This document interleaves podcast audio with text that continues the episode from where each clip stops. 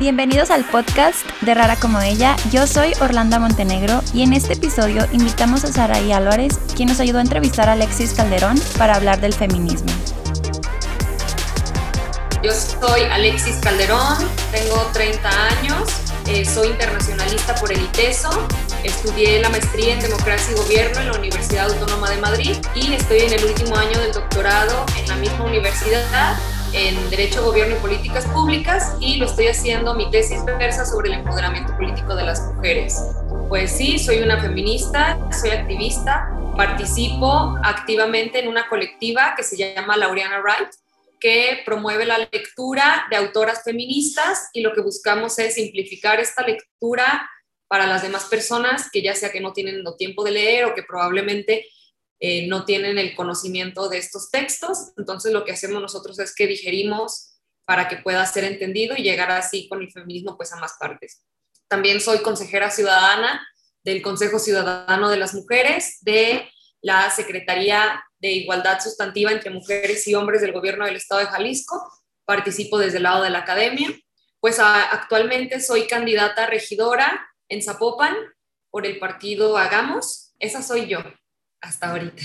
Para ti, ¿qué es el feminismo? Bueno, para mí el feminismo es un movimiento que busca la igualdad social entre mujeres y hombres. Es un movimiento político, social, económico, que este, no es nada cómodo y que lo que busca es empezar a cuestionarnos estos roles tradicionales entre mujeres y hombres para intentar cerrar estas brechas que surgen a través de estos roles o estereotipos y poder lograr así sociedades más igualitarias. ¿Crees que es obligación de las mujeres ser feministas? Pues yo creo que sí. Creo que de cierta manera todas las mujeres estamos obligadas a buscar una sociedad más igualitaria, que estamos obligadas a romper estos paradigmas y estereotipos que nos han sesgado a un tema meramente doméstico Creo que no muchas mujeres me entienden que, de qué va el feminismo. Sin embargo, sí creo que es tarea nuestra el empezar a socializar el tema, el empezar a platicar un poco más sobre qué es, que le conozcan y ver que así es una buena manera de empezar a romper como estas cadenas, ¿no? A las que hemos estado atadas históricamente. De hecho, este, realmente no es que las mujeres estén en contra del feminismo, es que hay una ignorancia que permea. O sea, no puedes estar en contra del feminismo si no lo conoces o no sabes de qué trate. Es más, yo creo que aún conociéndolo y sabiendo de qué trata, sería prácticamente imposible o incongruente estar en contra de algo así, ¿no? Entonces creo que ahí lo que es es el tema de la ignorancia. ¿Hay diferentes tipos de feminismo? Sí, sí, sí los hay, sí los hay. De hecho, por ejemplo, Está, eh, los más comunes son el feminismo radical y el feminismo liberal. Hay muchas otras ramas, pero creo que nos podemos centrar en estas dos. ¿Cuál es la gran diferencia? Que uno incomoda y el otro no. El feminismo radical es aquel que busca, como su nombre lo dice, eliminar de raíz todas estas desigualdades, este, o todas estas, sí, pues sí, todas estas desigualdades entre hombres y mujeres, ¿no? Pero pues para eso hay que indagar, ¿no? Como su nombre lo dice, radical viene de raíz. Entonces hay que indagar, indagar, indagar para descubrir cuál es el meollo de estas desigualdades, ¿no? Y pues claro que es incómodo el empezar a darte cuenta de esto, empezar a alzar la voz, el no quedarnos calladas y el luchar, pues sí, sí es incómodo, ¿no? Sales de una zona de confort que es importante. Y por otro lado tenemos el feminismo liberal. El feminismo liberal es aquel que vemos en las playeras, ¿no? Feminist de que everyone should be feminist y cosas así, o sea, ¿qué pasa con este feminismo? Que dicen, ay, pero por lo menos ya se está hablando del tema. Sí, sí se está hablando del tema, pero ¿qué se está diciendo? ¿No? O sea, se está diciendo que el feminismo es una playera, eh, se está invitando a la lucha, se está haciendo algo. ¿Sí sirve? Sí sirve. Visibilizar sirve. Pero, ¿qué pasa si tú usas una playera de We should all be feminists y que viene de una este, empresa de fast fashion en donde a las mujeres que tienen haciendo estas playeras las tienen viviendo en una sociedad precaria, las tienen este, con sueldos bajísimos, las tienen explotando, reproduciendo roles de estereotipo. ¿Qué tan feminista te puedes decir si sabes todo el trasfondo que hay, no? Entonces, es la gran diferencia entre las dos cuestiones. Los dos funcionan, sí, pero el feminismo liberal tiene que desarraigarse del neoliberalismo. Por eso hay una frase feminista que me gusta mucho que dice feminismo y capital, este, alianza patriarcal, ¿no? Como el capital y este sistema neoliberal, pues a final de cuentas también lo que hace es reproducir los valores del patriarcado, aunque se tengan playeras o este, consignas feministas. Yo la apoyo desde el feminismo. Es muy difícil catalogarte en alguno de los dos porque claro que tengo mis playeras feministas, me encantan estos negocios de mujeres que están emprendiendo con estas marcas, que se promueve el comercio local, etcétera. Voy de acuerdo, claro que las consumo, tengo un montón entre las que me regalan y las que, las que compro, porque al final de cuentas intento participar en el consumo local de estas marcas que además tienen una causa de género, ¿no? La mayoría de ellas apoyan a mujeres en situaciones eh, de violencia de género, entonces, bueno, pues me hace como, como bien. Me encantaría decir que soy una feminista radical, pero todos tenemos contradicciones. Eh, no dejo de contradecirme, no dejo de estar reaprendiendo todos los días. De eso me parece sumamente importante. Claro que yo me oriento más hacia el feminismo radical. Creo que ahí sí se puede ver una verdadera lucha. Claro que es incómodo, pero si uno no no haces, no conviertes el feminismo en una acción, entonces nada más es un discurso hueco, ¿no? Y no tiene sentido debido a la pandemia, ¿cómo ha cambiado la manera de hacer marchas ahora? No sé si... Ir a las marchas es, eh, para mí es hermoso, es de las actividades que más me gusta hacer dentro del activismo feminista. Lloras muchísimo, es que es a lo que voy, o sea, el feminismo no es cómodo, no es un, si lo fuera, realmente no tendría un sentido de lucha. El feminismo es incómodo, te reta, te, te sufres, o sea, claro, por eso lloras, por eso eh, hace que tus sentimientos salgan a flote, especialmente aquel que tiene que ver con la empatía uno llega ahí y ve el contingente de las madres buscando a sus hijas desaparecidas y claro que se pone la piel chinita, claro que te da rabia, te da impotencia. A eso voy cuando digo que el feminismo no es cómodo, ¿no? Uno lo puede vivir, una la puede vivir en las marchas y es como el ejemplo más claro. Entonces, eso por una parte. Pero ahora con el tema de la pandemia, la verdad es que, híjole, veníamos como subiendo, subiendo, subiendo en el tema feminista, tuvimos nuestra marcha del 8M y fue como increíble y luego ¡pum!, se nos viene la pandemia y se nos cae la marcha, ¿no? ¿Qué es lo que ocurre? Pues empieza un feminismo, un activismo feminista desde redes sociales. Creo que ahora se puede tener un feminismo un poco más informado. ¿Por qué? ¿Qué pasa? Porque pues tú ya es más fácil agarrar tu celular, meterte a alguna red social y ver alguna infografía que te puede tomar 30 segundos leerla, pero más o menos ya ubicas, ¿no? De que, ah, ok, entonces el tema de la violencia de género va por aquí. Ah, ok, entonces esto va por aquí. Creo que se pudo promover eso de cierta manera, este, pero pues no hay como el activismo que se hace en las calles, ¿no? A mí la verdad no me encanta ser activista de Twitter, de que todo, pues sí, es muy fácil poner un tweet, ¿no? O sea, activista de dedos, pues sí, voy de acuerdo, pero lo realmente importante es el salir a las calles y el poder eh, como demostrar, ¿no? Estas inconformidades, estas luchas, etc. ¿Tú cómo crees que será la evolución de las protestas en, las, en los próximos años? ¿Seguirán siendo digital o a lo mejor va a ser más un mix o...? No, la digitalidad continúa y digo, el activismo feminista digital va a continuar, pero la verdad es que estamos esperando nada más en cuanto nos empiecen a dar luz verde para volver a salir a las calles, porque el feminismo siempre ha sido así, o sea, lo podemos ver desde las sufragistas, ¿no? Cómo salían y tomaban el espacio público. Y luego en este feminismo, en esta tercera ola que se da por los derechos sexuales y reproductivos de las mujeres, este, por el derecho a tener educación, a tener salarios iguales y todo, también salen y se toman las calles, ¿no? Esta cuarta ola pues va más de la mano del tema de la violencia de género y tenemos que salir a tomar las calles, tenemos que salir a tomar el espacio público. Yo sí creo que vamos en su vida, cada vez somos más. Hay países que nos están poniendo el ejemplo de una manera inimaginable, como Chile y Argentina. Chile y Argentina han tenido las manifestaciones feministas más grandes de la historia.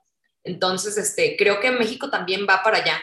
Y creo que esto va de la mano del hartazgo que tenemos sobre el tema de la violencia contra las mujeres, ¿no? Primero, hay que tenerlo como muy en claro. No existe un feministómetro. Aquí en el feminismo no hay quién es más feminista que la otra, ¿no? Entonces no puedes o no podemos llegar con esta actitud de evangelizadoras del feminismo.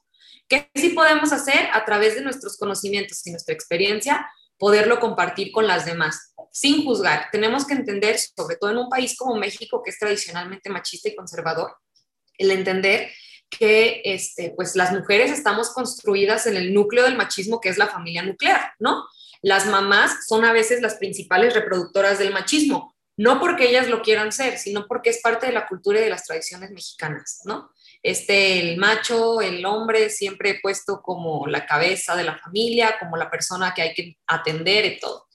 Entonces sí tenemos que saber que es un proceso largo y complicado para que las mujeres desaprendan lo que han aprendido a lo largo de sus vidas. Claro que es más fácil hacerlo con mujeres jóvenes y con adolescentes, porque pues apenas están en este proceso de formación y es cuando están en, el cuestionamiento de todo. Entonces, claro que ustedes están en la edad perfecta para empezar a compartir eh, con sus amistades, pues lo que es el feminismo, ¿no? Pero les, no se desesperen o no se enojen si llegan con la tía que sigue felicitándolas el Día de la Mujer, ¿no? Hay que entenderlo y hay que saber cómo les podemos llegar un simple comentario y todo, y así. Otra cuestión también muy importante es el saber elegir nuestras batallas. No te puedes estar peleando con quien se te ponga enfrente que no piense igual que tú en temas feministas.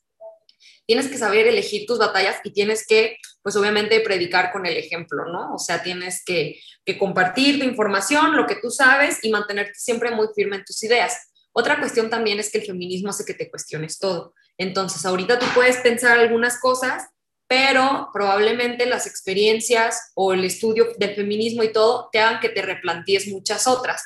Eso es sumamente normal, es parte de este proceso del reaprendizaje, entonces también no se desesperen.